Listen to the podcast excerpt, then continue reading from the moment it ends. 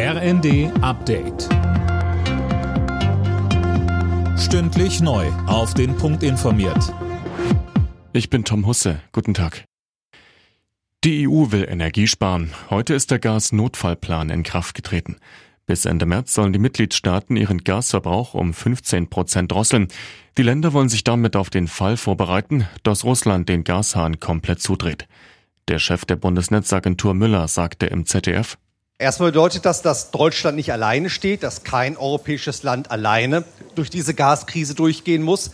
Wenn alle Länder in Europa Gas sparen, kann das sozusagen den Preis stabilisieren, vielleicht sogar senken und dazu beitragen, dass genug Gasmenge da ist, damit wir gut durch den Herbst und Winter kommen. Die Gesundheitsminister der Länder kommen heute mit Bundesgesundheitsminister Lauterbach zu einer Corona-Konferenz zusammen. Dabei soll es um das neue Infektionsschutzgesetz gehen. Der Entwurf sieht etwa Maßnahmen wie eine Maskenpflicht in Krankenhäusern und Pflegeeinrichtungen vor. Im Cum-Ex-Skandal sind offenbar alte E-Mails von Kanzler Olaf Scholz durchsucht worden.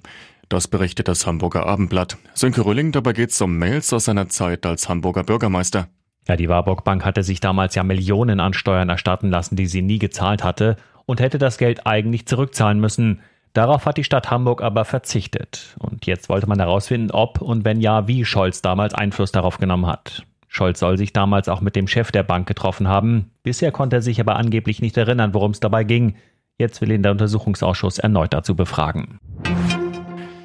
Psychische Erkrankungen sind der Hauptgrund für einen Krankenhausaufenthalt bei jungen Menschen.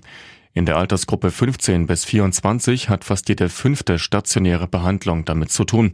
Danach folgen laut Statistischem Bundesamt Schwangerschaft und Geburt. Alle Nachrichten auf rnd.de